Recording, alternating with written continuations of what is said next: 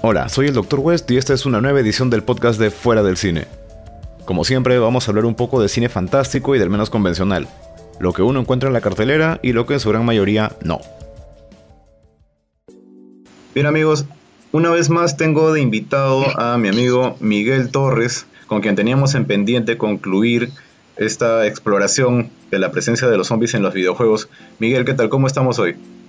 ¿Qué tal? Buenas noches, estimado Doctor West. Y sí, como diría el chombo y los cuentos de la cripta, esta es la papa parte 2. Nada me vas a sacar el chombo y los cuentos de la cripta. bueno, aunque valgan verdades, eh, bueno, zombies, criptas, en fin, eh, van, por ahí. Ya, este, sin desvirtuarnos, comenzamos con el primer título. Y esta va a ser una tanda de bastante Resident Evil. Justo, enhorabuena, ahora que se vino el remake de Resident Evil, Resident Evil 2 que acaba de salir, ¿no? Hay un demo ya que está disponible para que la gente lo descargue y el juego también ya está en todas las tiendas. El otro día me fui a ir a Oca y ya he visto que lo tienen ahí disponible. Ha creado todo un boom ahorita Resident Evil. Lo bueno es que no va a pasar como en los viejos tiempos de que si ibas a la tienda y el, el último chivolo se llevaba el último disco, jeje, fuiste. Ahora la ventaja es que el Steam te permite la copia digital y bueno, siempre uno quiere tener la, el físico con el manual y, todo ese todo ese cariño de antaño. Ya se está perdiendo un poquito ese aspecto, ¿no? De, la colección, por ejemplo, eh, en los DVDs, ¿no? Que uno tenía pues este su, su caja bien cuidadita, a veces inclusive con su forro de cartón adicional y cosas extra. Ahora todo es escala digital y como que se está perdiendo un poquito ese gusto de colección, ¿no? Bueno, podríamos decir que sí, estimado Doctor West, de alguna manera. Bueno, comencemos, sin más preámbulos, comencemos con el primer título de la lista, que es Resident Evil Código Verónica, que salió exactamente el año 2000. El Código Verónica, tengo entendido que es, no es directamente un volumen más, sino es un spin-off, es una historia paralela. Claro, eso es lo chistoso. Lo gracioso, si alguno de nuestros amables radioescuchas este, sintonizaron la, la parte 1 de este, de este especial, el Resident Evil 3 estaba destinado a ser el spin-off y Código Verónica iba a ser oficialmente la 3, pero al final se invirtieron los papeles. Mm, mira pues. Bueno, al menos no salió tan mal, ¿eh? porque últimamente cuando los directivos de una compañía meten mano terminan fregando todo, si no miren a Justice League o Batman y Superman. Uy, no, no me vas a acordar más bien. Sí, hasta el día de hoy. Marta, no, ¿por qué? Pero oye, de verdad, eso, es todo un tema porque incluso en los videojuegos también ocurre este problema de la enorme dependencia de lo que es producción. Si producción te exige que el juego vaya por aquí, por allá, el, resto del equipo se ve obligado a trabajarlo de esa manera. No hay una libertad creativa, digo. Bueno, sí, aunque yo creo que cuando sucedió el gran harakiri que Titus le dio a Superman, creo que tal vez en general las compañías aprendieron ya hay que dejarlos chambear tranquilos. Este juego salió oficialmente en el año 2000. Eh, hablo de la fecha de lanzamiento Japón. Saben que para nosotros este, pasan unos años para que el otro lado del charco llegue y por lo general para nosotros llegó el 2002. Tenemos como protagonistas a Claire Redfield, la hermana de Chris. Y al mismo Chris Redfield, que es por así decirlo, como, se pensaba que iba a ser una continuación directa, este, este iba a ser realmente el Resident Evil 3 porque de alguna manera continuaba la historia de Claire que nos habíamos quedado inconclusa, es decir, la primera era la historia de Chris con Jill, Segunda era Leon con Claire y supuestamente este Código Verónica, que iba a ser entre comillas la tercera parte, iba a continuar a explorar un poco más al personaje de Claire Redfield. En el cual Claire se aventuró a buscar a su hermano en Europa por una por un diario que tenía escrito en Resident Evil 2 que encontrabas, este y ya, claro. Sí, sí recuerdo ese tema del diario. Claro, y no sé si recuerdan también una escena que, que Mila Jovovich eh, copió, literalmente calcaron la misma escena de que salía corriendo del helicóptero y ella frente a 20 soldados suelta el arma y se tira al suelo disparando. Bueno, ese, esa escena exactamente la hicieron este, en Resident Evil Apocalipsis, solo que antes de que Mila Jovovich hiciera la copia barata, este, la hizo, la hizo Claire Redfield, el mejor en CGI. Claro, sí, sí recuerdo bien ese detalle y creo que fue una de las mejores escenas que tuvo eh, la, segunda película, ¿no? Bueno, sí, literalmente sí, o sea, pero no hubo mucha creatividad, si, eh, te das cuenta, estimado Dr. West. Sí, o sea, eh, entiendo que trataron de adaptar lo que buenamente pudieron del juego dentro de, la película, pero ah, fue totalmente distante, era, era muy, digamos, muy somera la, la comparación, no, no podía compararse para nada con el juego. bueno, es cierto. O sea, como dije anteriormente, la película sí me pareció chévere en algunos aspectos, pero este sí no es un aspecto que no voy a rescatar. No, Así, me lavo las manos de, esa escena de, acción porque fue copiar, fue muy al estilo de César Acuña, copy paste. Después de Resident Evil Código Verónica, tuvimos uno que fue bastante querido. Pero bueno, cuando nosotros recién acá, eh, aquí en Latinoamérica, teníamos recién el Código Verónica, en Japón se estaba, se estaba estrenando lo que fue el mejor remake de la historia. Sí, amables, amables radioescuchas, este, era el Resident Evil Remake. ¿Tú sí recuerdas haberlo jugado alguna vez, estimado Dr. West? El remake sí lo llegué a jugar, aunque no lo, no lo llegué a terminar porque ya me consumía demasiado espacio en la computadora, era, bien pesadito el juego y, como ya había terminado la 1, pues simplemente no lo dejé, pero de verdad que era impresionante. La, forma en la que habían convertido todo el juego en algo, una entidad completamente distinta. A cualquier otra empresa que se anime a hacer un reboot, le diría, miren el reboot de Resident Evil del 2002. Así es como tiene que ser un reboot es lo que exactamente la gente quiere, que mantenga su esencia, que tenga nuevos elementos y una mejor y un mejor apartado gráfico. Así de simple. Sobre todo en eso, ¿no? Que muchas veces eh, eh, tratándose pues de una historia con zombies o infectados, eh, necesitas de todas maneras algo bien gráfico, ¿no? Tiene que, que impresionarte, que impactarte visualmente. Y creo que este remake lo conseguía. Claro, tal como lo está haciendo hoy en día Resident Evil, Resident Evil 2, el remake de Resident Evil 2 está haciendo exactamente lo mismo que logró hacer este Capcom con el, primer Resident Evil. Reinventarse sin perder la esencia del original. No, genial. Genial, genial. Todavía no lo he instalado este, este último remake de, de Resident Evil 2, pero sí, definitivamente quiero jugarlo. Bueno, solo te voy a aconsejar que no lo juegues a medianoche con la luz apagada, porque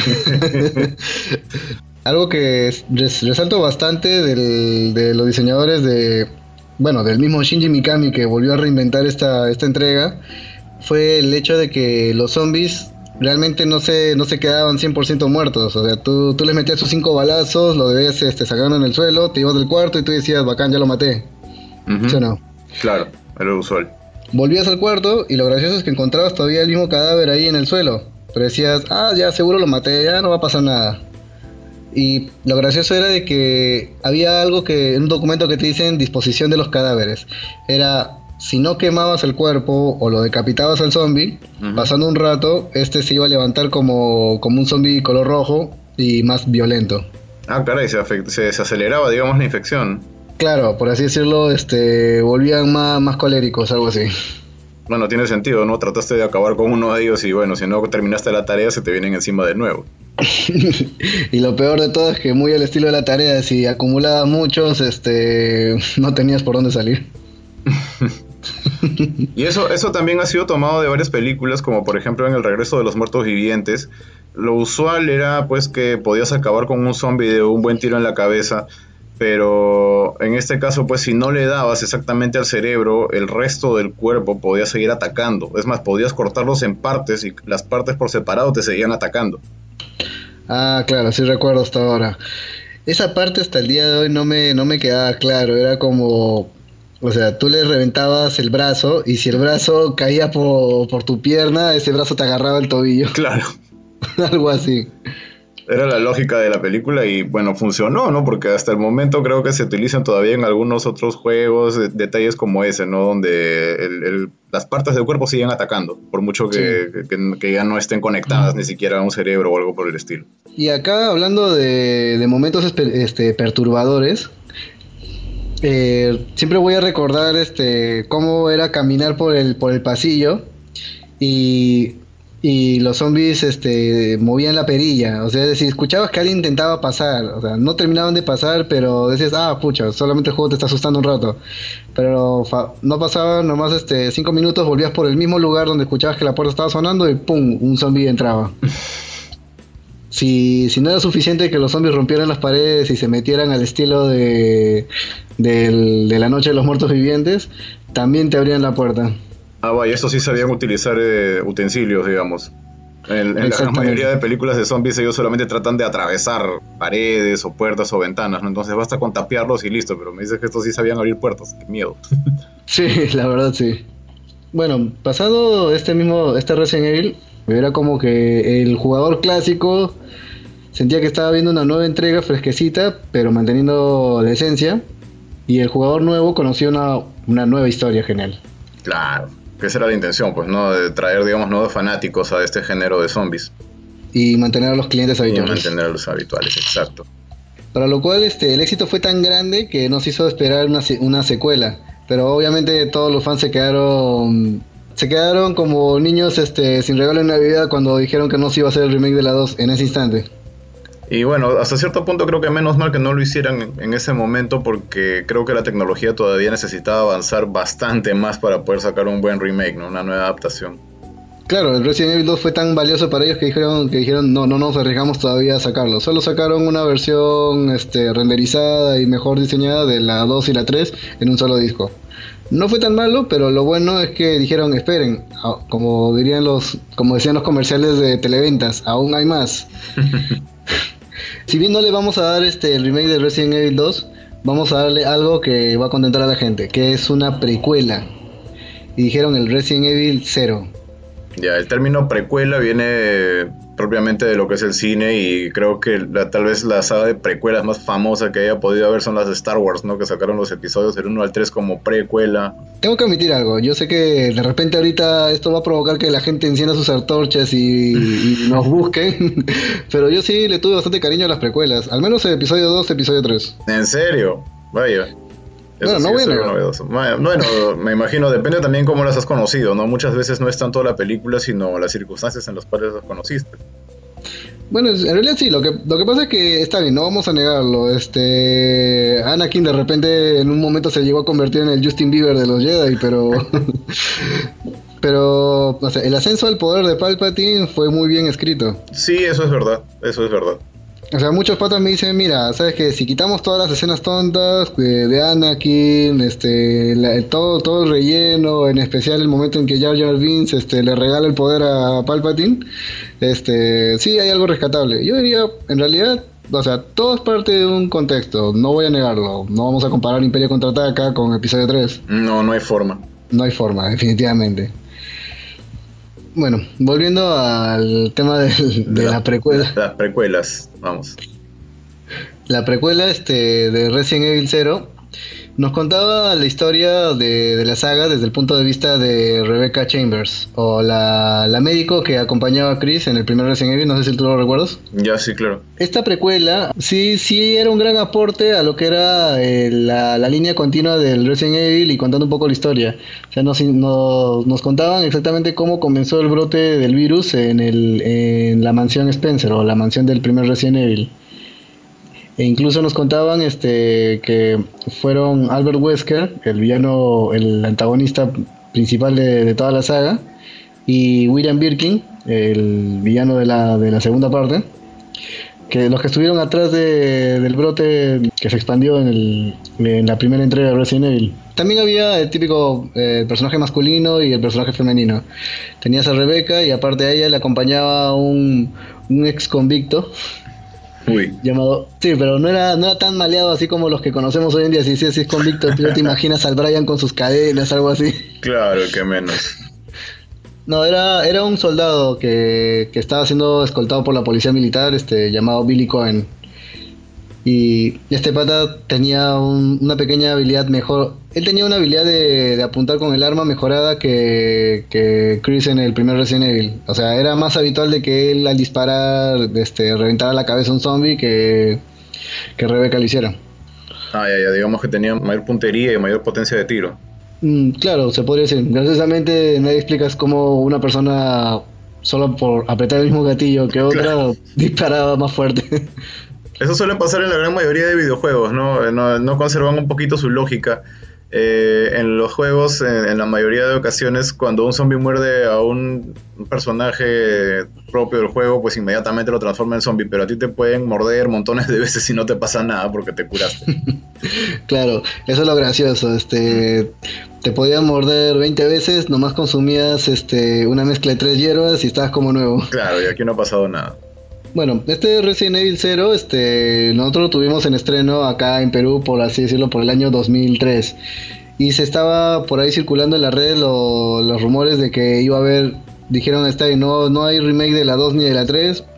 les dimos una precuela, pero ahora vamos a, ir este un paso más adelante. Y como gran exclusivo para Nintendo, ya que Nintendo se hayan hecho muy amigos con, Capcom, ellos tuvieron, quisieron tener a Resident Evil como, como estrella principal. Así que dijeron, vamos a tener como exclusivo a Resident Evil 4. Entonces, Resident Evil 4 viene a ser un exclusivo. Claro, fue un gran exclusivo, este, y en este tomó la batuta una vez más este, el mismo Shinji Mikami, otra vez queriendo volver a reinventar la fórmula. Esta fue, por así decirlo, acá es donde también comenzó un poco a dividirse la opinión de los fans, porque habían varios fans que decían, no, nos agrada más el Resident Evil, que era terrorífico, donde tenías 15 balas y tenías que hacer la de MacGyver. Este, por, por, tres, por tres o, cuatro cuadras, disparando un montón de zombies.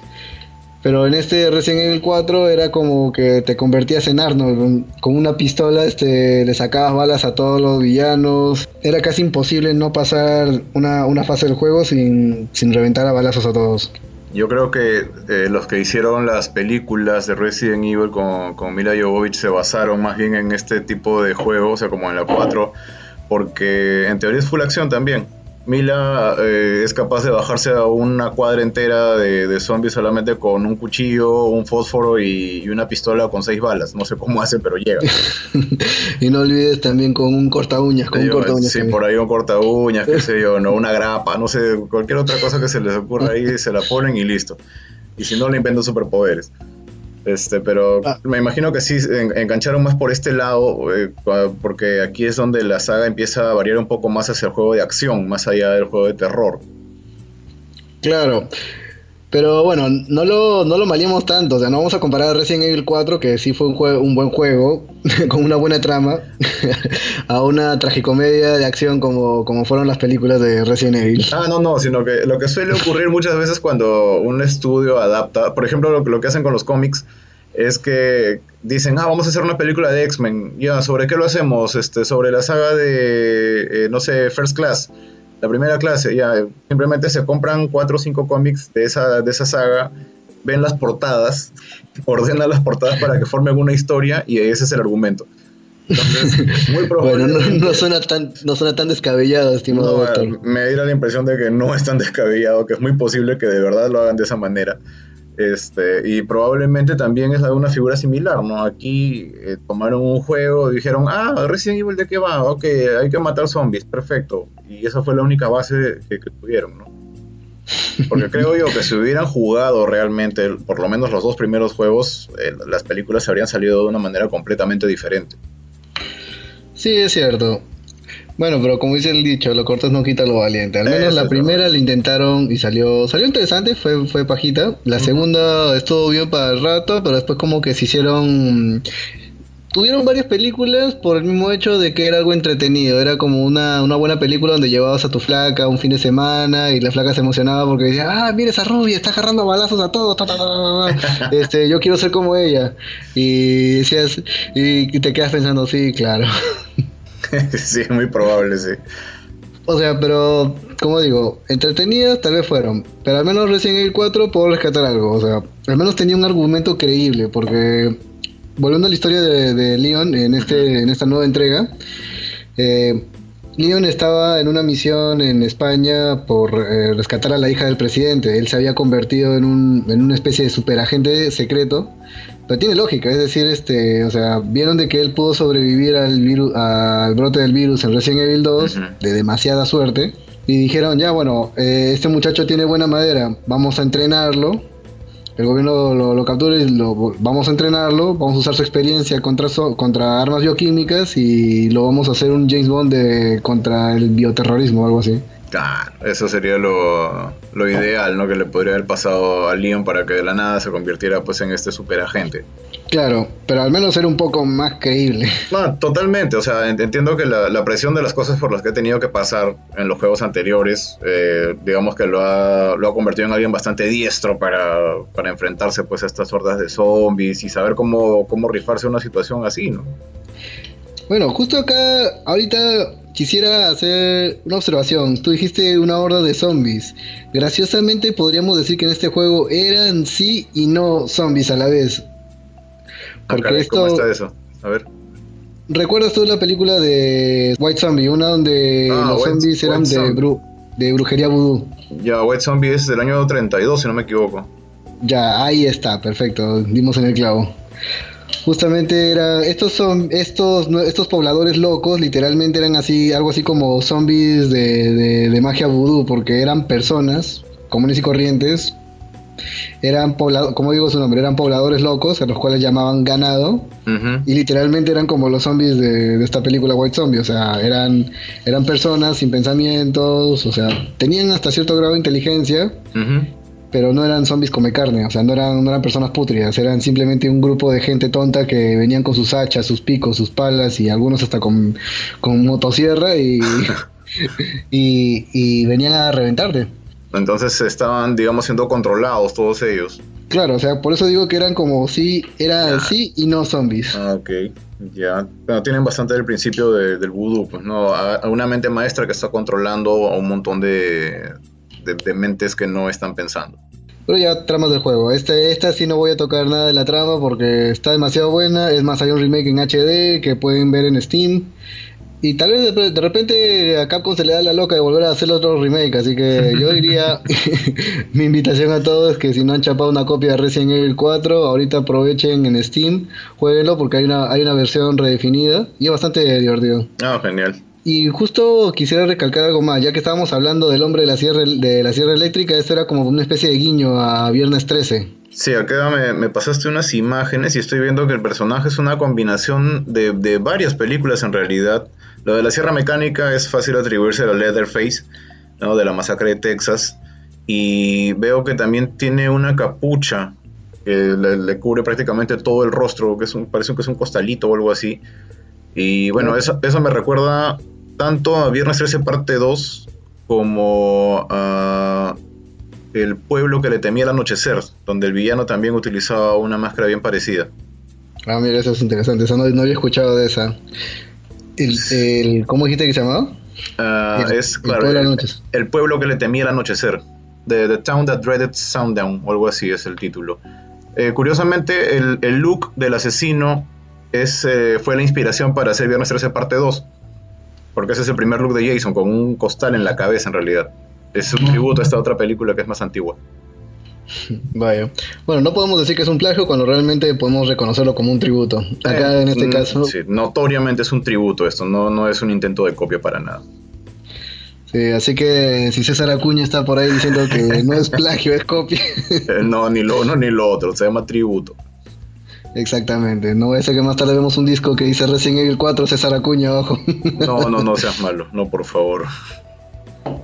Bueno, voy a mencionar un pequeño detalle curioso este, de Resident Evil 4. Eh, cuando te se estaba mirando un torrente de ideas entre qué, cómo, podíamos cómo se podía reinventar la saga, por un instante se intentó oscilar con la, con la idea de, de fantasmas en vez de zombies, o mejor dicho, en este caso pobladores locos la premisa principalmente de Shinji Mikami lo dijo este en una entrevista dijo no queríamos volver no queríamos usar zombies o sea es decir ya tuvimos zombies en Resident 1 2 3 Verónica el código Verónica remake 0 es decir ya es como la comida favorita de uno o sea tú puedes comer pizza todos los días y hay un momento en el cual te cansaste pues. y ellos dijeron bueno no queremos no queremos que al jugador le pase lo mismo así que queremos un nuevo villano y en este momento este fue donde felizmente quedó bien la opción de, lo, de los pobladores locos, pero vamos a hablar un poquito sobre los fantasmas. Y esta idea era bastante simpática porque teníamos la misma cámara original este, de, los anteriores Resident Evil, pero había un, hombre con unas cadenas que por más que le disparabas el pata aparecía y desaparecía. En momentos se tomaba daño y te volvía a golpear. En principio estaba, era, era simpática la idea, pero no terminó pegando. Después decidieron, este, decidieron hacer que Leon fuera más ágil, que pudiera saltar y que también tuviera una espada. Y dije, y, antes de darse cuenta habían hecho un juego, un hack and slash. Este, bueno, cuando digo el término hack and slash, para que la gente no se maree, es algo así tipo God of War, o mejor dicho, Devil May Cry. Y ahí, y exactamente bajo ese mismo fondo que teníamos a Leon con su, con su espada y su pistola fue donde nació. Ah, oye, esta idea está buena, solo que quitemos los fantasmas, vamos a poner demonios y también que dejemos a los fantasmas. ¿Qué salió? Devil May Cry. Bueno, entonces así fue como apareció el concepto de Devil May Cry, que también utiliza bastante pues lo que es este armamento contra seres mitológicos, a veces etéreos y cosas así, ¿no? Eh, si te fijas bien, es decir, agarremos a Dante por un instante, este, pongámosle la peluca de Leon Kennedy y literalmente tú le ves la cara a ambos y, es el mismo personaje. La verdad es que sí me lo acabo de imaginar. y, así fue como nació otra franquicia buena, pero justamente de una idea, por así decirlo, reciclada. Bueno, pero, ¿qué te digo? También eh, en el mundo del cine pasa eso, ¿no? Si las ideas, por ejemplo, sobre los zombies básicos no se hubieran reformulado con el paso de los años, pues todavía seguiríamos hablando de vudú y no tendríamos otras joyas como son 28 días después o películas así, ¿no? Una de mis favoritas, El Amanecer de los Muertos Vivientes, donde los zombies corrían. Claro, ese es, la, ese es el remake justamente del 2004. Que sí, salió bastante bueno en realidad es un deleite nomás este mirar los últimos minutos donde salen en el este van a la tienda de Andy buscando a donde van buscando armas y buscan rescatar a otros miembros del grupo, pero te das cuenta que están las calles llenas y o sea, los patas se armaron de bastante valor, pero ven, hay que tener uno, unos de acero así como para para pasar esa calle con un montón de muertos corriendo por todos lados. Sí, pues es verdad, se, la jugaron con bastante dificultad en esa, en esa parte. Y bueno, y hablando de escenas de acción, este, este Resident Evil 4 tuvo, si bien tuvo, estuvo bien cargado de acción, fue bastante entretenido. Es decir, creo que no, no hay un solo fanático de la franquicia Resident Evil que no diga que la 4 fue buena. El declive comenzó con el siguiente título, del cual vamos a hablar un poco menos, pero a título personal a mí me agradó bastante porque el, apartado gráfico fue bastante bueno para la época. Acá ya hablamos un poco cuando recién apareció un nuevecito el Play 3, el PlayStation 3. Claro, estamos hablando de 2008-2009. 2008-2009 Resident Evil 5 sería. Exactamente. Y este fue, o sea, tuvo, fue, fue un título que estuvo lleno de polémica incluso antes de, antes de su lanzamiento. ¿A qué se debe esa polémica? Lo que afectó al público fue el hecho de que nos trasladamos a un ambiente, justamente hablando de afro, de, eh, este Resident Evil 5 se trataba de Chris llegando a, una comunidad este, africana. Y obviamente lo lógico es de que hay personas africanas y lo, difícil fue el trailer porque es como decir este tú veías a un Leon ya más este más experimentado más más tonificado decimos casi casi veíamos a Stallone ahí con una pistola, este, pero venían varias personas este, de raza afro, este, como, como los ganados de Resident Evil 4. Ya. y eso obviamente a la comunidad afroamericana y creo que casi todo, en casi toda la tierra también se, se, escuchó bastante, o sea, la queja de que no, pues cómo van a poner un hombre blanco matando personas afro, a personas afro. Claro, obviamente eso está recontra mal. Mejor déjenlo que siga matando blancos. claro, algo así. Como decir, este, nadie, nadie ha sido un solo reclamo porque en Resident Evil 4 este, era Leon, este, una persona caucásica matando a otros caucásicos. O sea, mejor dicho, era un blanco matando a otros blancos. Claro, en ese aspecto estaba bien, pero preferían que no hubieran negros en África. claro. qué querían que pongan más blancos? No, pues no tiene sentido. O sea, de, alguna manera, felizmente, para salvarse de esta, de esta oleada de hate que tuvo Resident Evil, este, se les ocurrió algo bastante, bastante creativo y personalmente también lo aplaudo y me agradó bastante. Este, si bien se intentó en Resident Evil 0 hacer el uso de dos personajes a la vez, que cambiabas este, entre la enfermera con, con, el, con el preso Billy Cohen, este, en Resident Evil 5 fue el primer juego, fue el primer Resident Evil cooperativo, que es decir, este, jugaban dos personajes a la vez. Y no se les ocurrió otra mejor forma de cómo, por así decirlo, silenciar todas las quejas, o mejor dicho, que de callar todas las quejas, que poner como coprotagonista a una chica afroamericana.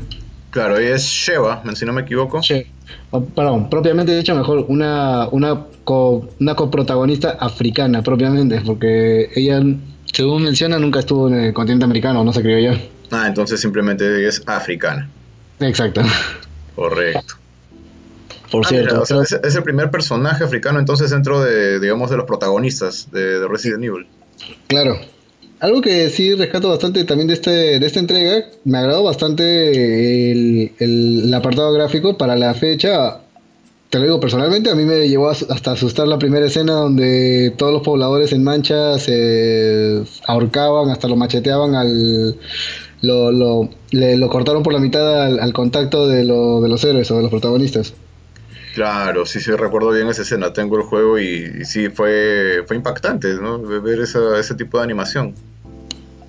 Claro, yo con un amigo, este, cuando recién se estrenó, la jugábamos y, luego técnicamente estábamos traumados. Técnicamente venían 20, 20 de estos, de estos pobladores locos con sus cuchillos, con sus botellas, todos, este, y tú solamente tenías una pistola y 15 balas. Volviendo a la de Malliver. Claro, y tenías que hacerla, ¿no? Tenías que hacerla sí o sí. O sea, fue bastante, fue bastante divertido. O sea, como para pasar el rato, la verdad fue buena. En el apartado de la trama, solo podría nada más resaltar el hecho de que el gran aporte fue de que al fin hubo la gran lucha final esperada por todos los fans. Era por fin Chris se iba a enfrentar al, al antagonista o al villano de, toda la serie, que era Wesker. Wesker. por, por, fin había, y es más, eh, incluso la, hablando otra vez de las graciosas películas de Mila Jovovich, una, hay una escena que sí me gustó, le, no voy a negarlo, esta, lo cortés no quita lo valiente, sí me agradó bastante la coreografía, la música que le colocaron, este de cuando apareció creo que era la cuarta película, este Afterlife, donde aparecía Wesker y hacían unos movimientos tipo Matrix. Claro. Ya, este personaje Wesker, supuestamente por un virus que tenía inyectado, también eh, originalmente lo hacía en el videojuego, pero en la película también quedó bien, o sea, no voy a negarlo, las secuencias fueron buenas. Sí, no, pero que eh, creo que trataron de tomar algunos detalles que aparecen también en, este Resident Evil 5. Y algo que recuerdo y que, se quedó acuñado ya, hay una escena totalmente absurda en la cual tú estás obligado a empujar una roca enorme que tiene forma esférica. Ah, lo gracioso es que la, empujas a punta de puñetazos. ¿eh? claro, que llegas a un momento donde le empujas y le empujas y le empujas y ya no puede avanzar más y lo que te indica el juego es que tienes que agarrar a puñetazos la roca por algún motivo, el protagonista es tan fuerte que puede romper un bloque de ese tamaño a puñetazos y, logra hacer que la cosa avance. Tú sabes que en cine hay un término que se acuñó hace muchos años que se llamaba jump the shark, o sea, saltar al tiburón. Saltar al tiburón. Sí, jump the shark. Explícanos un poco más, porque creo que en esta parte no soy tan sapiente. Ya, ok. había una serie eh, ambientada en los años 50, 60 que se llamaba Días Felices, Happy Days, eh, con un protagonista bien conocido, eh, que era Henry Winkler, que hacía de Fonsi, Arthur Fonsarelli, el, típico muchacho cool, ¿no? Con, la casaca de cuero, motociclista, eh, conocedor de las calles y todo lo demás. Entonces era. El típico chico rebelde, algo así como fue Marlon Brando. Ah, una versión, digamos, parodia, digamos, de, lo que era Marlon Brando. Entonces, este personaje obviamente era el respetado por todos y llamaba mucho la atención. Pero ¿qué pasa? Que esta serie llegó a un punto en el que ya no sabían qué más hacer con el argumento, porque era el día a día de esos chicos que estaban en el colegio, pero iban, iban creciendo, iban pasando los días y seguían en la misma rutina. Entonces empezaron a hacer capítulos bien descabellados. El capítulo más descabellado que tuvo esta serie fue que van a la playa todos y resulta que hay un área que está cercada dentro del agua porque hay un tiburón que han encontrado ahí. Entonces Fonsi se encuentra con estos surferos, eh, con estos chicos que les gusta el deporte de aventura, y lo retan. ¿A qué lo retan? A ponerse esquíes y ponerse, eh, colocan dos rampas que están, justamente las ponen a ambos extremos de donde está el área con el tiburón. Entonces el reto era, con los esquíes tú vas a pasar por encima del tiburón, vas a saltar al tiburón. Creo que ahora que lo mencionas bien, esa escena sí fue parodiada un montón de veces, creo que en caricaturas, en videojuegos. Se convirtió en, una marca de fábrica porque era lo más absurdo que habían podido colocar en televisión en ese momento. O sea, un capítulo de una serie que básicamente se basaba en chicos yendo al colegio y de la nada los tenía saltando por encima de un tiburón. Entonces se quedó cuando tú llegas a ese recurso donde ya quieres tirar todo por la ventana, donde ya no sabes qué más hacer para avanzar con la trama y quieres llamar la atención a como dé lugar, en ese momento se dicen que estás saltando el tiburón, you're jumping the shark. Entonces, eh, digamos que esto de puñetear la roca fue el Jump the Shark de Resident Evil. Y es más, inclusive eh, trataron de acuñarlo como, como el, el, término equivalente para videojuegos en general. O sea, ya no era Jump the Shark lo que era Jump the Shark para la televisión y películas, en el caso de los videojuegos era Punch the Rock, puñetea la roca. ah, ya, Cuando ya no sabes qué más hacer con la trama, no llegas a ese punto del Punch the Rock. Bueno, eso sí, eso sí sucedió inevitablemente, pasó con, con la secuela de este, de este juego, que solamente la voy a mencionar solo por, por cortesía, que Resident Evil 6 estuvo tan, estuvo tan llena de acción, estuvo tan llena de, escenas, o sea, no voy a negarlo, de repente hubo un poquito de mejoras gráficas, porque claro, el PlayStation estuvo una mejora avanzada. Este, lo bueno fue que hubo un encuentro entre Chris y Leon, hasta se pelean ellos, este y ahí lo, vemos, este, lo gracioso es que a partir de Resident Evil 5 no sé quién se le ocurrió de los productores en convertir a John Salchichón Rambo en Chris Redfield. Ya, y justamente, casi como una parodia del bananero, no se les ocurrió nada mejor que eh, agarrar puñetazos a la roca. Cae perfectamente.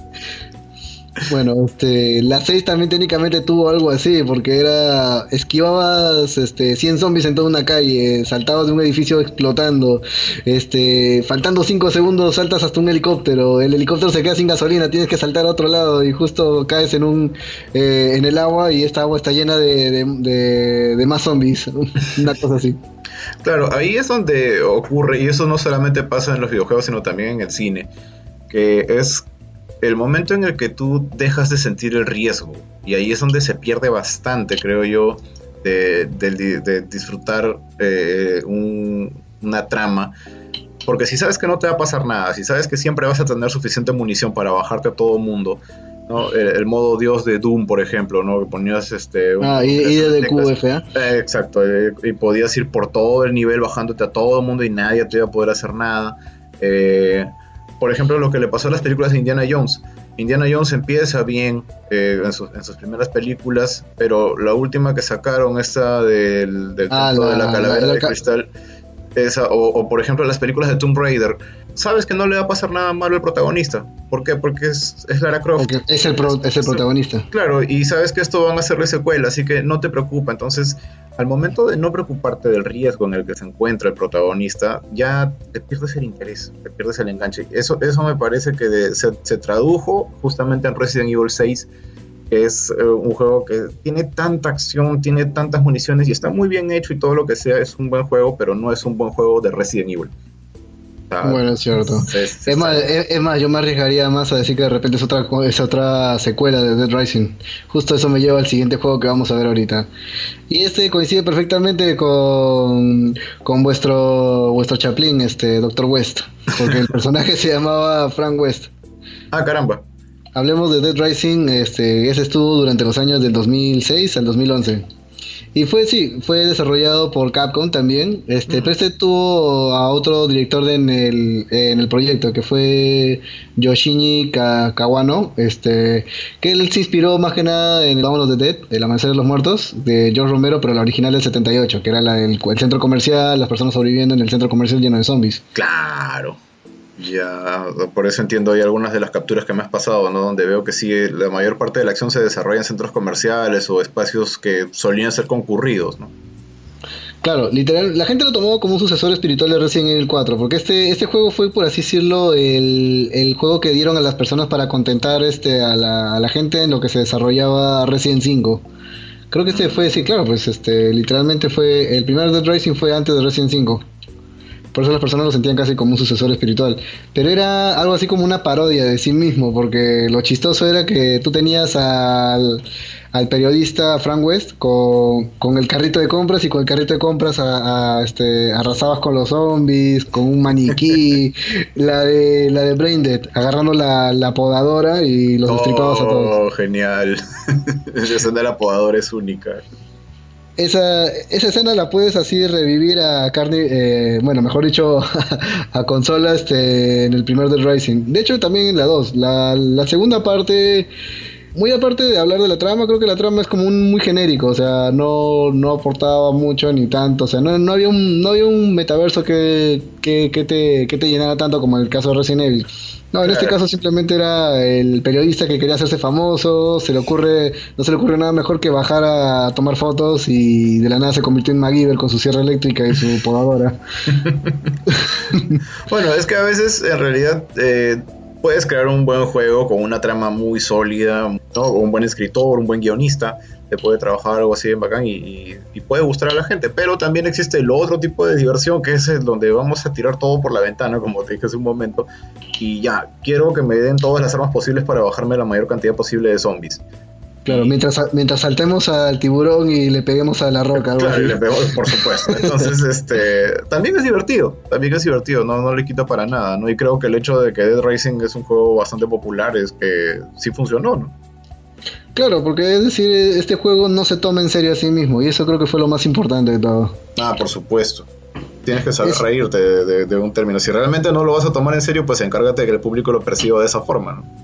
Claro, ese fue el gran error de Resident Evil 6. Creo que Resident Evil 6 se convirtió en algo así en lo que muy, muy el estilo, hablando de, las precuelas de Star Wars, este se convirtió en lo que juró en lo que juró destruir, o sea, se convirtió en una parodia de las películas de Resident Evil. Mm.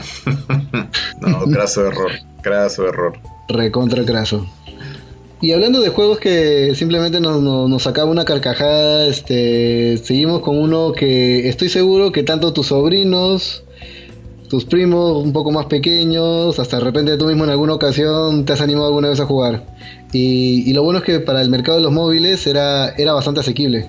¿Cuál de ellos? ¿De quién estamos hablando? Del famoso Planta vs. Zombies. Ah, pero por supuesto. Claro que lo he jugado, jugué la 1 y la 2. Claro, todavía yo, yo solo lo tengo guardado la primera parte este, en, un iPod Touch que tenía. Ah, sí, era bastante chévere. Eh, voy a contar una pequeña historia que estoy seguro que a nuestros amigos radioescuchas les va a gustar bastante. Este, esta fue creada por George Fan, uno de los fundadores de PopCap, la, la compañía de, de Plants vs. Zombies, pero este señor ya vino haciendo escuelita un poco porque él, él fue desarrollador de Blizzard. O sea, él ya trabajó en lo que era el soporte técnico, desarrollando nuevas, este, las raids y campañas del mundo de Warcraft. Oh, genial. Hablamos de una persona que sí tiene experiencia y sabe qué está haciendo. Sí, claro, no, no estamos hablando de cualquiera, ¿no? Hay trayectoria de por medio ahí. Claro, y aparte de como desarrollador, él se le ocurrió una idea genial. Lamentablemente, aquí es donde decimos que el autor hizo la patinada más grande de su vida. El mismo George Fan era, gran, era fan del mismo George Romero. Oh. Y él originalmente, Planta vs. Zombies, lo llamó Lawn of the Dead. o sea, el, patio de los zombies. el, patio, de los muertos, perdón. Claro, el patio de los muertos.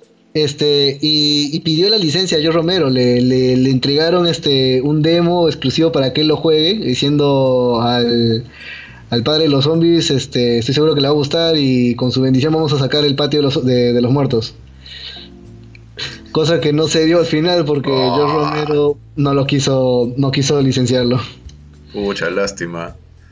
Sí, porque lo gracioso es que la canción que a veces se escucha en el jueguito que dices este There's a zombie on my lawn, la canción se quedó original era porque el juego se iba a llamar Lawn, of the Dead. Mm, era por eso. Claro.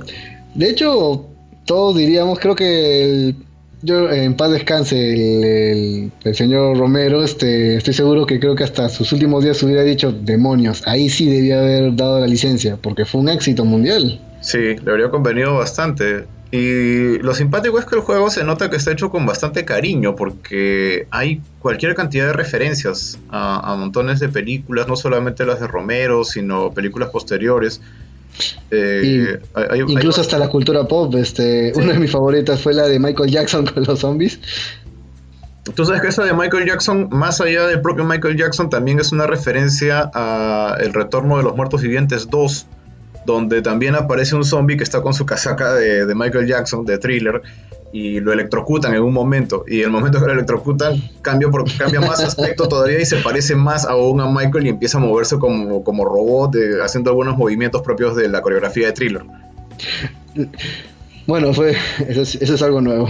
todos los días O sea, sí, lo, por yo veo Plantas contra los Zombies y realmente veo bastante estima por, por el género de terror y lo trataron de convertir en algo muy pop y creo que funcionó bastante bien. Claro, justo el tema de la licencia fue algo que también le, le, pegó un poco a los desarrolladores de Planta vs Zombies, porque la primera versión original sí tenías un Michael Jackson que traía bailando a sus otros zombies.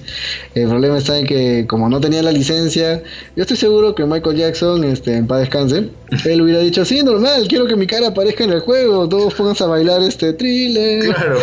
o así. O sea, ¿quién, no, quiere que lo inmortalicen en un videojuego de esa forma, no? Claro, y obviamente este pero ya saben cómo es la parte legal. La parte más triste es que sus abogados dijeron, no, ¿saben qué? Es plata. Este, ¿Quieres que salga? ¿Cuánto hay? Sí, todo se mueve por el dinero aquí. Bueno, fue una pena porque tú cuando salieron actualizaciones posteriores del mismo juego, obviamente el Michael Jackson fue, fue reemplazado por un, por un personaje de disco. Más bien quisiera que, a ver si nos puedes ayudar, me, encantaría que me dijeras, hay, una, hay un personaje que hacen referencia yo estoy segurísimo que es una parodia, pero la respuesta la debes tener seguro tú como por tu conocimiento de cine. Hay un, hay un zombie, no sé si lo has visto, uno gigantesco que tiene un chatito atrás en su espalda que lo está jalando con unos hilos. ¿Esa referencia a qué vendría a ser? Ya, eso siempre me pareció que era una referencia a Mad Max. En la, ah, en la tercera película, en Mad Max, que es el domo del Train of Thunderdome, hay un momento. La cúpula del trueno, creo que más se le conoció. Exacto, eh, Max en la cúpula del trueno, tienes razón. Recuerdo que ahí él se enfrentaba a un villano llamado Blaster Master, que no era una sola ah. persona, eran dos personas, era un tipo enorme con una armadura y en la espalda, como en una, una canastilla, llevaba un enanito que supuestamente él era el cerebro, él era el master y el otro que era el que tenía la fuerza, que era el que atacaba, era el blaster. Ah, claro, perfectazo, sí. sí. En parte sí tendría sentido. Yo pensé que esto sería de repente una referencia a algo más, pero no me había puesto a pensar en ese lado.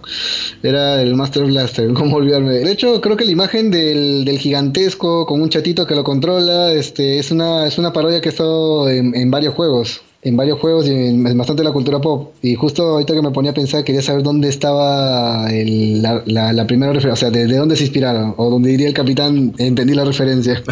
claro. Ahora, el, detalle curioso es que cuando Mad Max termina enfrentándose pues al Blaster, el Master que lo tenía sentado en un costadito, eh, se supone que para terminar la lucha tenía que matarlo, ¿no? Eh, y el, el pequeñito le pide que por favor no lo haga cuando muestran la cámara, eh, resulta que el, gigantón era un chico con síndrome de Down. Y le dijo, no lo mates, tiene, el cerebro, tiene la mente de un niño de 6 años. Y bueno, realmente sí, o sea, son... Sí me ponía a pensar bastante en esa escena. Una escena que era conmovedora. Lo gracioso fue que justo le hicieron pagar pato al pobre Mel Gibson por este... por, no, no acatar, por así decirlo, las reglas de, de la cúpula del trueno. Sí. Pero sí, esa es una escena importante, creo yo. Y bueno, como dices, ya se la han utilizado el, mismo concepto en un montón de, otras películas.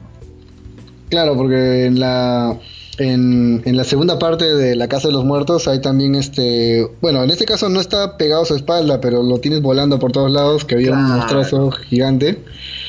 Sí, sí, sí, tienes toda la razón el monstruoso gigante que estaba debajo, este, estaba, estaba en la espalda volando, volando, pero eh, tenía esa parte el gigantón ahí con eh, sin cabeza que, que, los que le obedecía al chiquitito. Ajá. Y su único punto débil era obviamente dispararle al chiquitito. Así es. Bueno, Planta vs. Zombies gozó no solo de, una, de un, de, un, de, un, buen estreno en el 2006, sino también contó con una secuela en el 2013 y tuvo varias versiones en PlayStation, como fue Garden, este, eh, Garden Warfare y varias más. Incluso hasta hacían varios memes de, de, Walking Dead con, este, con Planta vs. Zombies. Aún recuerdo al, al Rico con, con la planta en la mano como si fuera la pistola. continuando entre nuestra lista de juegos, este, podemos revisar uno que tú me mencionaste, creo que tú lo, tú lo llegaste a conocer más, porque este solamente puedo hacer las referencias técnicas, pero de repente a nivel de trama o en la jugabilidad tú la, tú la debes conocer más. Y hablamos de Dead Space. Uy, Dead Space, ese es uno de mis juegos favoritos en realidad. Dead Space eh, me gusta porque tiene bastante de Lovecraft, tiene bastante de ese terror cósmico, ¿no? Estamos hablando de una expedición que eh, tiene por misión eh, extracción de minerales y desgraciadamente llegan pues a un asteroide donde encuentran no encuentran solamente minerales sino también un artefacto enorme que llaman el marcador, de marker. Pero ¿qué pasa? Que este marker tiene un poder tan fuerte que todas las personas que están cerca de él empiezan a perturbarse, a transfigurarse y para cuando llega una siguiente expedición a buscar a la que había desaparecido, pues se encuentran a toda una tripulación entera convertida en unos monstruos que llaman los necromorfos. Y mm. es realmente bien chocante ver cómo son estos monstruos. Son, están hechos con pedazos de diferentes eh, cadáveres. La estructura del juego es bien particular porque como los personajes supuestamente eran de una expedición minera, en lugar de tener armas convencionales lo que tienes son herramientas de corte de minerales, sierras, eh, tienes por ahí un rifle convencional, pero es, uno nada más. Todas las demás armas son detonadores, son eh, lanzallamas, qué sé yo. Hay montones de otras armas que son propias de la minería, o sea, no están específicamente hechas para, para el combate. Y adicional a eso, te sueltan un dato. Eh, apenas empiezas tu conflicto con, estos, con estas criaturas, los necromorfos, te dicen que decapitarlos no es suficiente. La mejor manera realmente de, de hacerles daño es cortándoles eh, sus, eh, sus extremidades. Entonces, el juego de por sí te obliga a no apuntar a la cabeza como solíamos hacer en todos los demás videojuegos de, terror, donde lo primero que quería hacer era meter un headshot. Eh, y aquí es todo lo contrario. Aquí te dice dispararle en la pierna, dispararle en el brazo, dispararle en cualquier otro lado, y eso en efecto les hace muchísimo más daño. Ah, verdad, sí. Y ahora que mencionaba justo lo de la expansión, este, la, perdón, la, exploración minera, solo, solo me viene a la mente una sola película y, una sola palabra, y es Alien. Ah, por supuesto. Alien definitivamente. sí es una gran inspiración. Alien también es una criatura bien Lovecraftiana, se basa mucho en el espacio, la claustrofobia, porque no sabes, eh, sabes que está en la nave, pero no sabes dónde, y sabes que no puedes enfrentártela así de fácil. Entonces, ese mismo tipo de terror es muy similar a lo que se encuentra en Dead Space. Y es tan interesante la historia por lo menos hasta la 2, porque la 3 es un desastre. Este, se nota que fue otra, otra, otro equipo el que la manejó. Entre la 1 y la 2 hay inclusive películas. Tienen dos películas animadas que cuentan un poquito de la historia previa al primer juego y lo que pasa entre el primero y el segundo. Claro, creo que eso nos hablaste, nos hablaste de esa animación cuando, cuando se hizo la exposición este allá en la Universidad de Ruiz de Montoya junto con el gato descalzo. Ah, así es, sí, sí, sí, correcto. Ahí los mencioné saludo para nuestro amigo Germán, que siempre está pendiente de todo ese trabajo que representa el gato descalzo. Verdad, un gran saludo para Germán. En realidad, casi gran parte de todo lo que hemos este, avanzado hasta ahora no habría sido posible si es que no hubiera recibido la primera invitación de Germán para poder este, hablar un poco más del tiempo, de bueno, de cómo ha sido el, avance de los zombies en el recurso de los videojuegos. Sí, eso es verdad. Le debemos bastante a Germán con todo este progreso que hemos tenido. Y nada, lo que te comentaba pues es que el terror se vuelve aquí interesante porque tú no eres precisamente un soldado, eres un investigador, un científico, entonces eh, tu preparación no es tan... Más propiamente dicho, eres un estudiante de la uni que fue a... un estudiante de ingeniería minera de la uni que, fue al espacio a sacar, a sacar minerales. Claro, y se topó pues con, con todo un problemón que, que no le correspondía, ¿no? Eh, adicional a eso, tu personaje no es una persona normal, tiene ciertos problemas, cosas que no ha podido dejar en el pasado, entonces eh, durante todo su viaje por estos dos videojuegos eh, le van a dar alucinaciones, va a tener visiones de recuerdos muy fuertes y de verdad es súper interesante cómo, cómo, han desarrollado toda la historia. A mí de verdad me pareció fascinante el juego y, y es muy muy recomendable. Es casi, casi, casi una película interactiva por toda la forma que desarrolla. Bueno, creo que todavía felizmente estaba aprovechando para dar una ojeada en la librería de Steam, todavía está disponible, así que tal vez de repente chape una copia. Sí, en realidad sí, inclusive no me acuerdo qué empresa lo estaba dando gratis, el primero, el primer juego lo estaba dando gratis, después te averiguo cuál era, eh, porque sí, sí lo descargué y lo tengo ahí almacenadito, ¿no? Como para poder bajarlo de nuevo cuando haga falta. Ah, chévere. Sí. Hay algo que me llamó la atención bastante cuando mencionabas el desmembrar a los necromorfos, este, no sé por qué también se me venía a la mente este, el regreso de los, de, los muertos vivientes, tanto las partes 2, 3, o bueno, o la misma primera. Porque me acordaba bastante en el momento en el cual este salió el experimento fallido de, de congelar a los zombies. Este, ¿sí recuerdas el arma esa donde la, la general esta Sinclair este, dispara un dardo para congelarlos? Y, después al poco rato, como no funcionó bien, le muerde la mano a, uno de los científicos y después ese se convierte en zombie, después este, todo se convierte en una carnicería y... Sí, se hace todo un lío y no saben qué hacer con los zombies, así que no se les ocurrió otra mejor, otra mejor opción que los cortaron por pedacitos, pero cuando tú veías el brazo, que el brazo estaba moviéndose ahí, este, lo metían a la caldera y el brazo todavía se seguía moviendo. Pues, a veces no, no se quedan tranquilos, sobre todo en lo que es la saga del regreso de los muertos vivientes y las partes siguen atacando. Y bueno, acá tenemos un gran clásico de hablando de Steam, este es uno en que hasta el día de hoy se juega y creo que te he visto un par de veces jugarlo con tus amigos este vía, vía online este en el espacio de Facebook. No recuerdo el nombre de ellos, no sé si puedes este ayudarme. Este, ah, bueno, antes mencionaré obviamente el juego, claro, que es este Leaf for Dead, Leaf for Dead 1 y 2. Ah, Leaf que salió en 2008-2009. Claro que sí. Sí, había jugado con, con mi amigo Halion y con Neo Kahoshi, a veces cuando buenamente podemos nos reunimos a jugar esto y, es súper entretenido, de verdad que es bien, bien divertido porque parecen escenas extraídas directamente de alguna película de zombies de los años 70 o 80 y, y créeme que es, recontra entretenido vivir toda esa experiencia. Recuerdo perfectamente con esta, este, el amanecer de los muertos porque los pinches zombies vienen corriendo.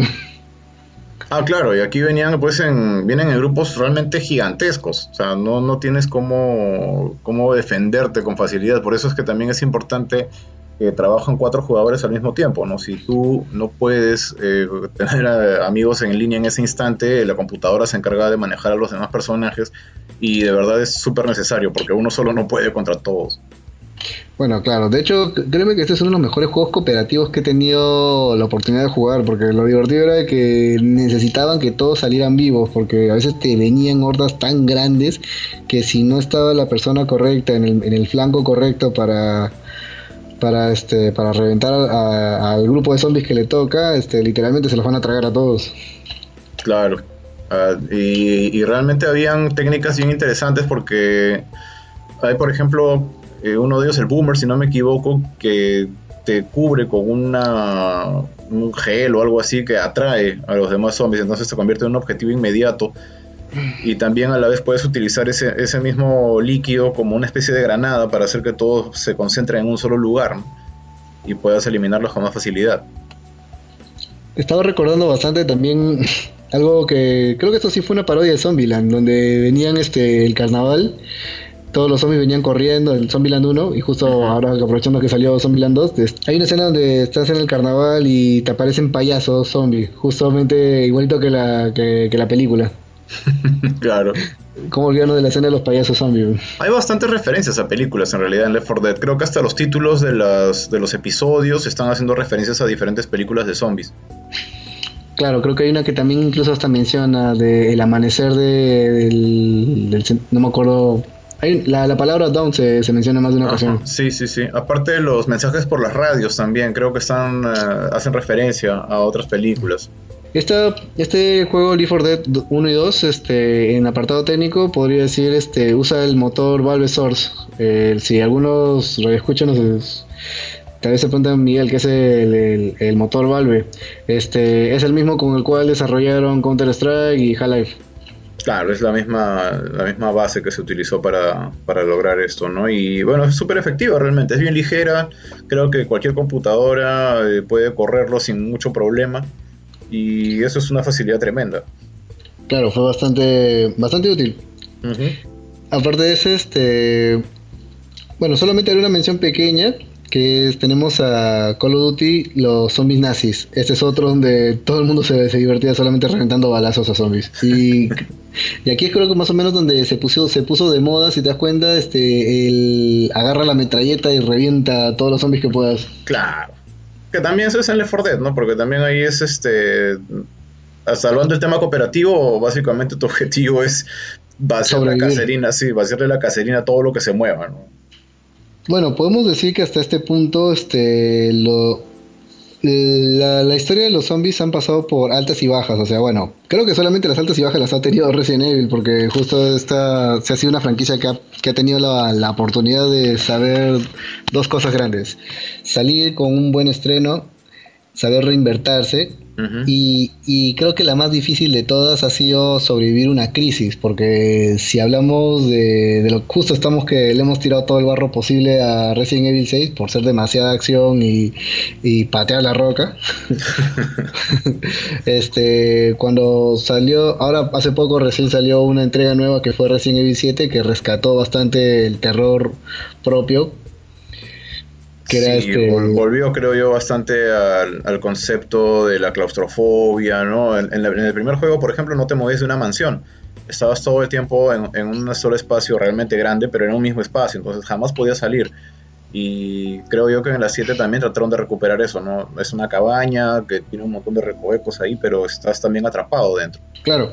Y aquí es donde, por así decirlo, este la ventaja de los videojuegos sobre tal vez sobre las películas y tal vez sobre un poco este hasta incluso las series de televisión es que si bien te permite tener una experiencia diferente al ser tú el que interactúa con el personaje este nos da un poco más de oportunidad de, de conocer el trasfondo ya sea tanto el metaverso o el o la historia del, del protagonista ¿A qué, ¿A qué voy con esto? Bueno eh, ya que hemos recorrido del 2000 al 2010 eh, hay un de los años siguientes, felizmente, a los videojuegos en el tema de zombies no les ha ido tan mal, porque este se, ya, ya, o sea, ya hemos visto hasta el cansancio el, juego donde tienes al Rambo con la metralleta y reventando zombies. Claro.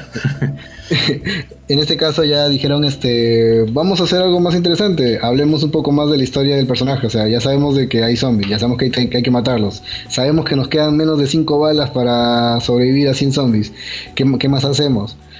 Bueno, ¿por qué no, por qué no conocemos el trasfondo de la persona y, hablamos un poco de sus traumas, hablamos un poco de sus vivencias, hasta sufrimos y lloramos lo que tengamos que llorar con ellos? y este fue el ejemplo de The Last of Us y The Walking Dead, pero el juego de Telltale. Eh, sí, o sea, en realidad la, verdadera intención de la mayoría de, de películas de zombies siempre ha sido poner a determinados personajes en una situación complicada, ¿no? en una situación donde te vas a morir. Entonces, eh, ¿cómo sobrevives? ¿Qué motivación tiene este personaje para sobrevivir? Y, eso, la, intención siempre ha sido explorar. La gran mayoría de películas de zombies en realidad tiende a eso. Claro, también hay las otras donde simplemente es saber cuántos muertos matan, ¿no?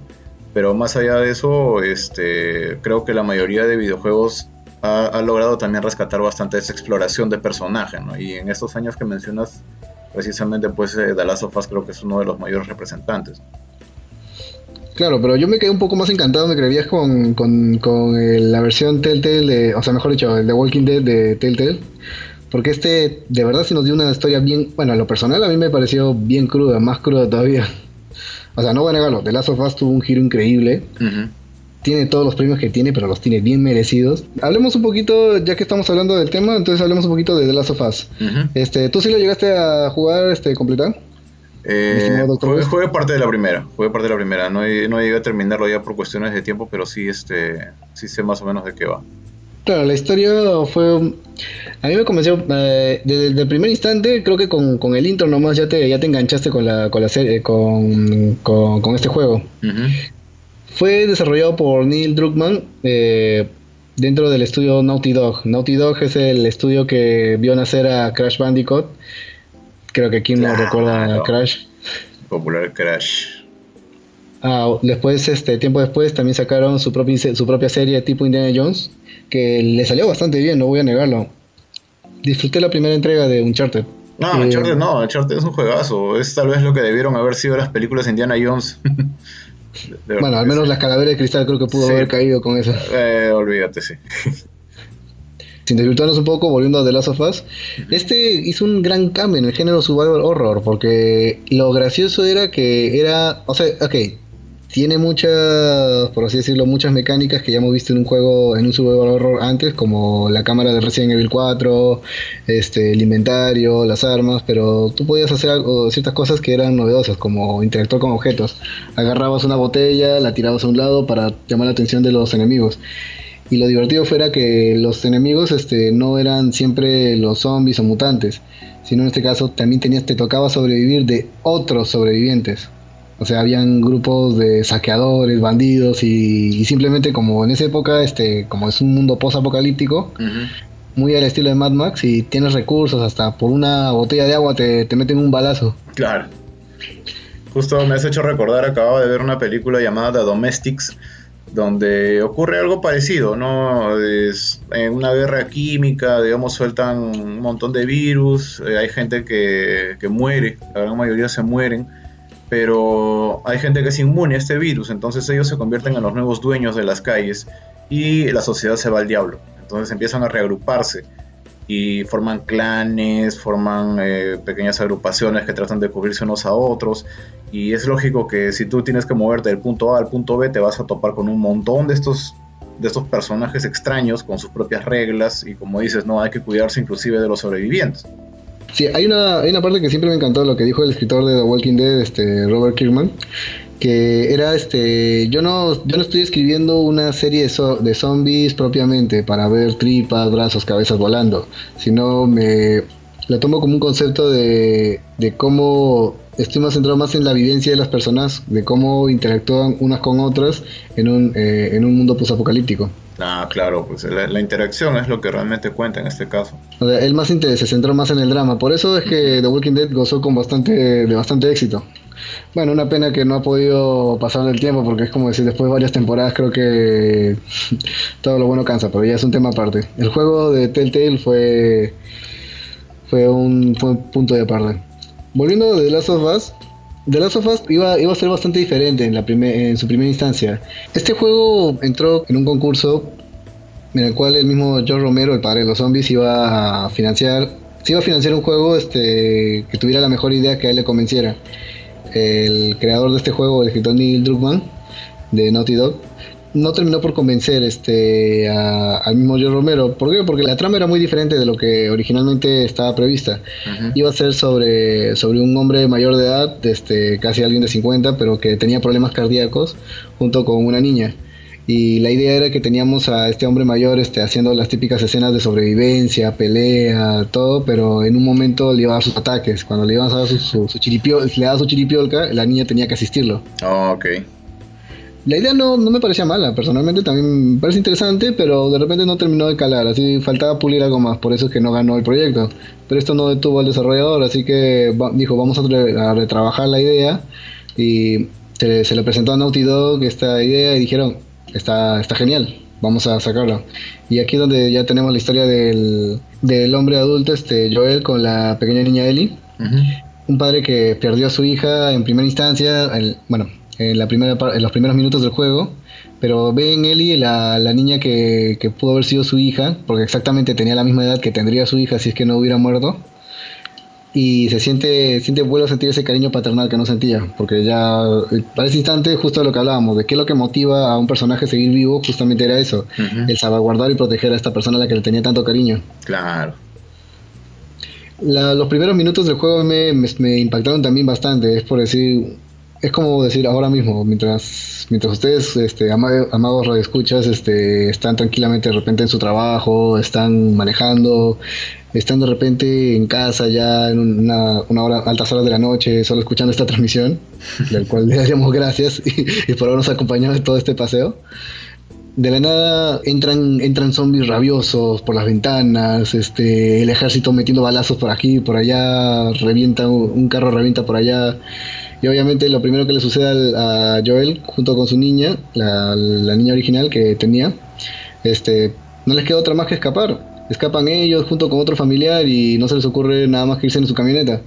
Pero inevitablemente en lo que están escapando, chocan con uno de los infectados, el camión se revuelca, sobreviven al accidente. Y nada, pues este, cuando todos creíamos que estaban bien, este, uno de los soldados de, de desesperación este, dispara y para mala suerte, este, parte, parte de las balas le caen a la, hija, a la hija de Joel. Esa escena creo que a todos nos arrancó una lágrima porque de verdad era, muy triste ver que, alguien tan inocente, tan pequeño, solamente por circunstancias del destino, este, fallecía.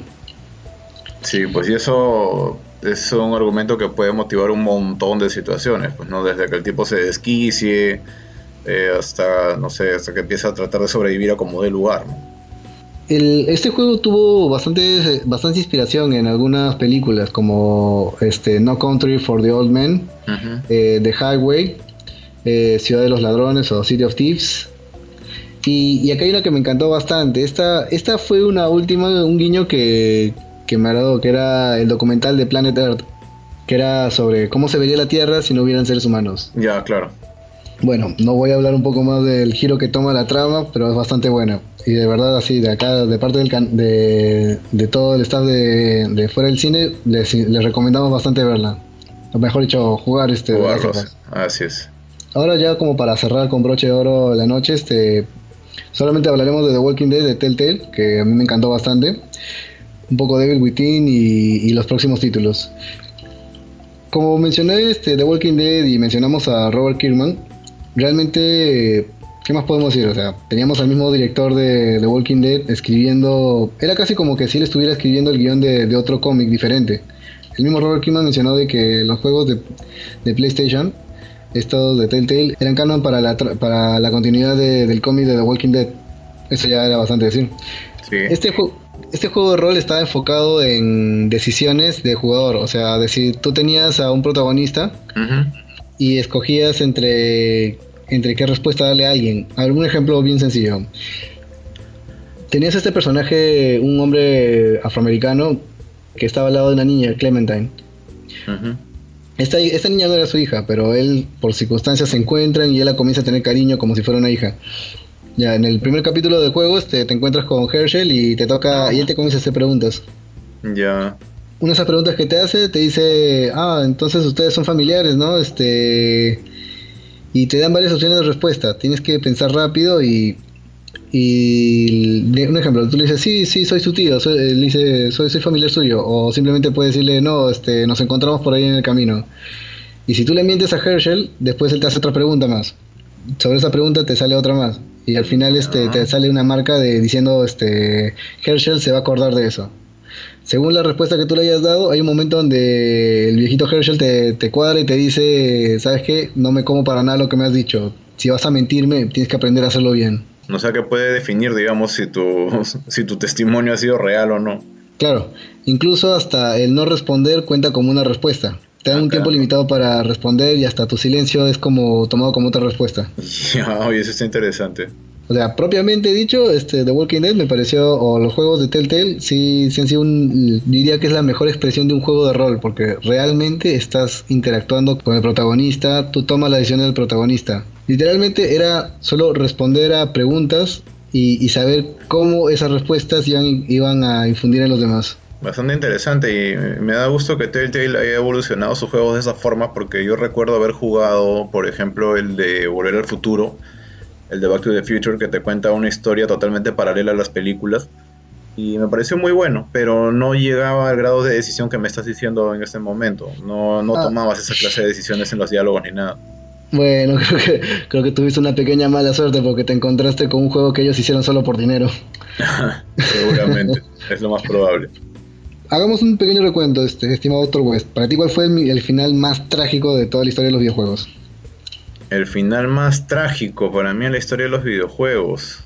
Creo que el final, el primer final o el supuesto final bueno de Silent Hill 2 me pareció que era bastante trágico. Esa es una muy buena opción en realidad. A mí también me encantó ese, ese final. Pero diría que el gran Oscar es para la primera temporada este, de Walking Dead.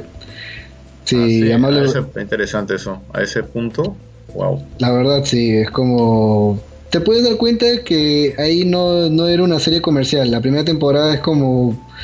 Lo compararía un poco como lo típico que sucede con con cada franquicia cuando recién comienza te dan, te dan una muy buena entrega y te das cuenta que esto no fue una, una, una entrega comercial, sino fue un trabajo muy hecho con tanto, con tanta pasión que, que al final sí te lo, sí te convence, hasta un poco más hasta lloras con los personajes. Bueno, fue una gran entrega de Telltale. Ahora quisiera em, decir unas cuantas palabras, si es que el tiempo y, los oídos de nuestros amables escuchas lo permiten. A ver. Devil Within. Eh, este fue, por así decirlo, ya con la salida de Shinji Mikami, no se quedó para siempre en Capcom. De hecho, él salió este, a, hacer escuela por sí mismo fuera y él al lado del estudio Bethesda este sí es el, verdad, el verdadero sucesor espiritual de Resident 4, porque obviamente es de la mano del mismo creador. Y podría decir que en este caso fue como mezclaron el Resident Evil 4 con una trama tan convincente como Silent Hill. Obviamente que en, la, o sea, ya, en el apartado argumental no voy a decir de que de repente llega a superarla, porque creo que en lo personal para lo que es un juego de terror, este, siempre le voy a tener el cariño como el mejor juego de terror va a ser siempre Silent Hill 2. Igualmente para mí. Pero por ahora podría decir de que Devil Within es un survival horror que no fue simplemente, o sea, otro shooter de, hacer de Rambo y disparar, sino que si bien este tenía las mecánicas de Resident Evil 4, la desesperación estaba de que los villanos o los, los monstruos te dejan tan pocas balas, o sea, es decir, este, antes te podían dejar una cajetilla con cinco balas, te dejaban este botiquines de medicina, en este se volvieron bien egoístas, o sea, tú matas un, tú, tú matas con cinco, de cinco balazos a, un infectado o a un monstruo y, en vez de dejarte una cajetilla de cinco balas, te dejan una cajetilla de una bala o dos balas. o sea, esencialmente nada. Y acá es donde necesitas bastante el sigilio. Ah, ok, tienes que andar con bastante cuidado y sin hacer ruidos ni nada por el estilo. Sí, podría decir que hay una trama bastante loca, que me pareció bastante convincente. O sea, un día un investigador va con un grupo de policías a este asilo y donde está todo destruido y no te darte cuenta te encierran en un mundo paralelo y de ese mundo despiertas a otro y pasas a otro. O sea, era como una pesadilla interminable, muy al estilo de Silent Hill. Por eso me, encantó bastante. Desde el primer instante lo ves el juego y dices, es buenísimo.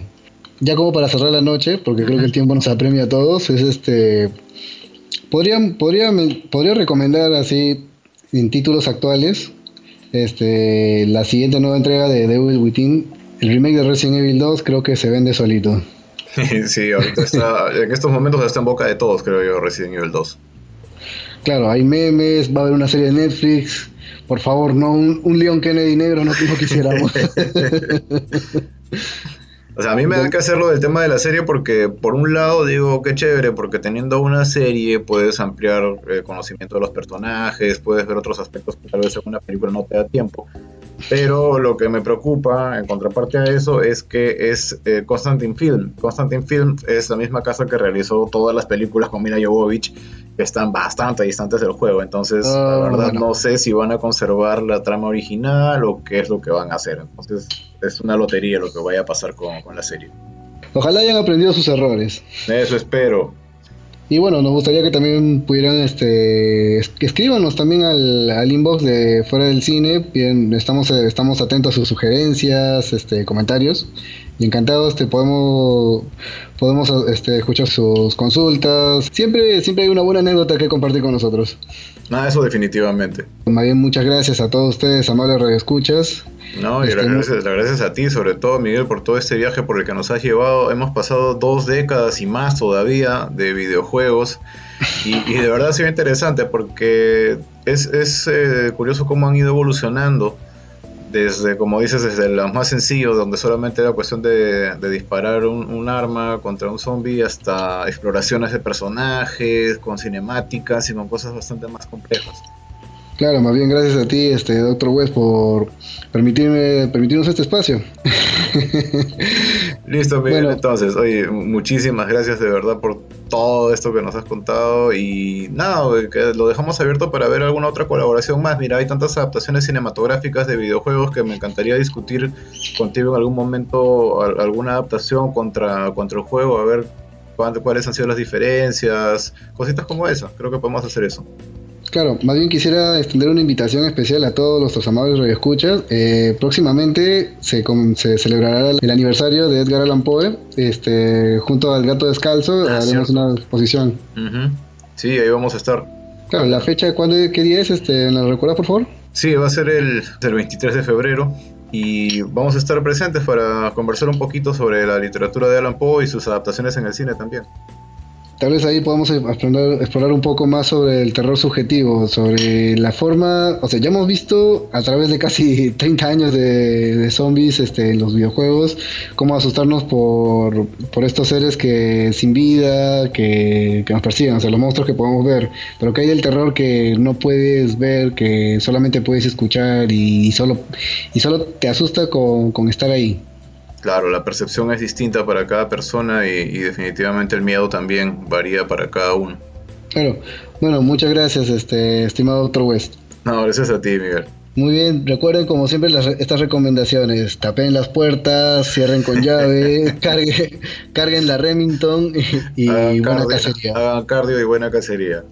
Muy buena cacería, buenas noches. Buenas noches, Miguel, un abrazo.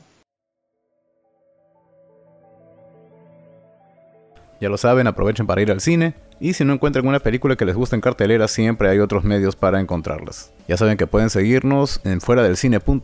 Estamos también en Facebook como Fuera del Cine. También nos pueden encontrar en Twitter como arroba fuera del cine, al igual que en Instagram.